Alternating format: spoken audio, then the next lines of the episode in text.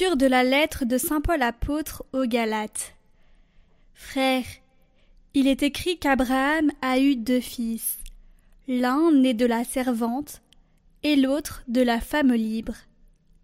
Le fils de la servante a été engendré selon la chair. Celui de la femme libre l'a été en raison d'une promesse de Dieu. Ces événements ont un sens symbolique. Les deux femmes sont les deux alliances. La première alliance, celle du mont Sinaï, qui met au monde des enfants esclaves, c'est Agar, la servante. Tandis que la Jérusalem d'en haut est libre, et c'est elle notre mère. L'Écriture dit en effet Réjouis-toi, femme stérile, toi qui n'enfantes pas, éclate en cris de joie toi qui ne connais pas les douleurs de l'enfantement. Car les enfants de la femme délaissée sont plus nombreux que ceux de la femme qui a son mari. Dès lors, frères, nous ne sommes pas les enfants d'une servante, nous sommes ceux de la femme libre. C'est pour que nous soyons libres que le Christ nous a libérés. Alors tenez bon, ne vous mettez pas de nouveau sous le joug de l'esclavage.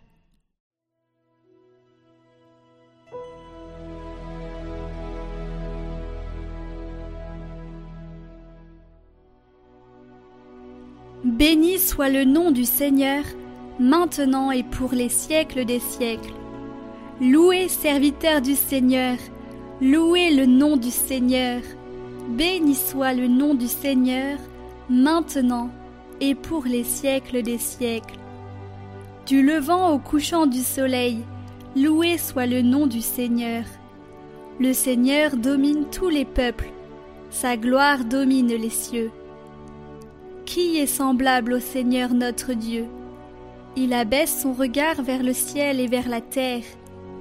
De la poussière, il relève le faible. Il retire le pauvre de la cendre.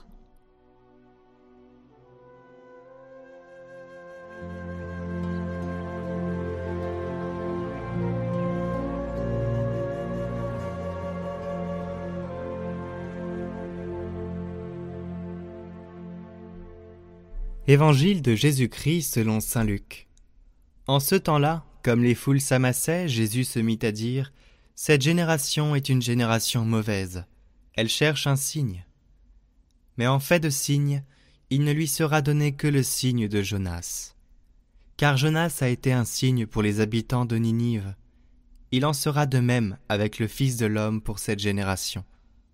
Lors du jugement, la reine de Saba se dressera en même temps que les hommes de cette génération, et elle les condamnera.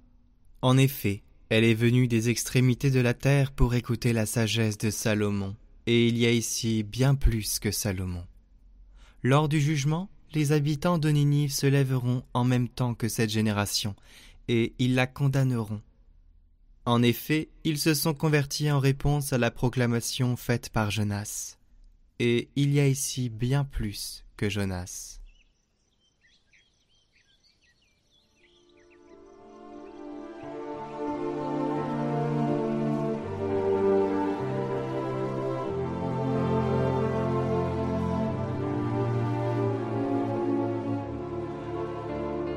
Commentaire de Saint Pierre Chrysologue.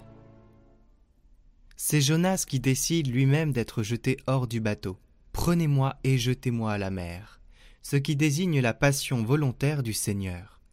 Mais voici que surgit un monstre des profondeurs. Un grand poisson s'approche, qui doit pleinement accomplir et manifester la résurrection du Seigneur, ou plutôt engendrer ce mystère. Un monstre est là, image terrifiante de l'enfer qui, alors que sa gueule affamée le jette sur le prophète, goûte et assimile la puissance de son Créateur, et en le dévorant s'oblige en fait à ne plus dévorer personne. Le séjour redoutable de ses entrailles prépare la demeure d'un visiteur d'en haut, si bien que ce qui avait été une cause de malheur devient la barque impensable d'une traversée nécessaire, gardant son passager en le rejetant après trois jours sur le rivage.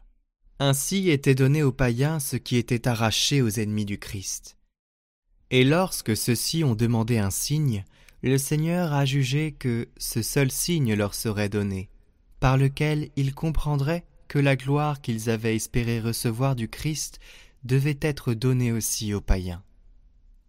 Par la malveillance de ses ennemis, le Christ a été plongé dans les profondeurs du chaos du séjour des morts. Pendant trois jours, il en a parcouru tous les recoins.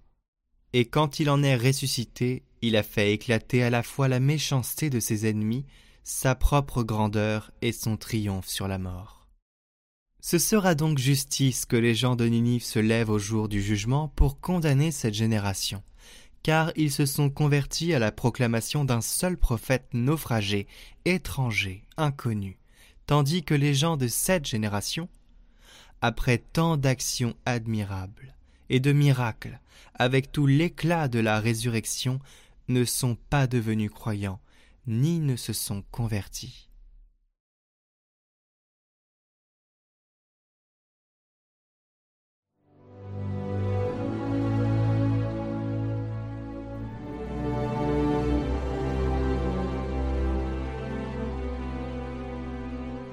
Voici une prière adressée à Saint Joseph pour demander la conversion d'un être cher. Saint Joseph est connu pour être un grand intercesseur dans les moments les plus difficiles, alors prions-le pour ce proche. Au nom du Père, du Fils et du Saint-Esprit. Amen. Ô glorieux patriarche Saint Joseph, qui méritez d'être appelé juste par le Saint-Esprit, je vous confie l'âme de que Jésus a racheté au prix de son précieux sang. Vous savez combien est déplorable et misérable la vie de ceux qui ont banni le Sauveur aimant de leur cœur, et combien ils sont exposés au danger de perdre leur âme éternellement. Ne permettez pas, je vous implore, qu'un être si cher continue à marcher sur le mauvais chemin.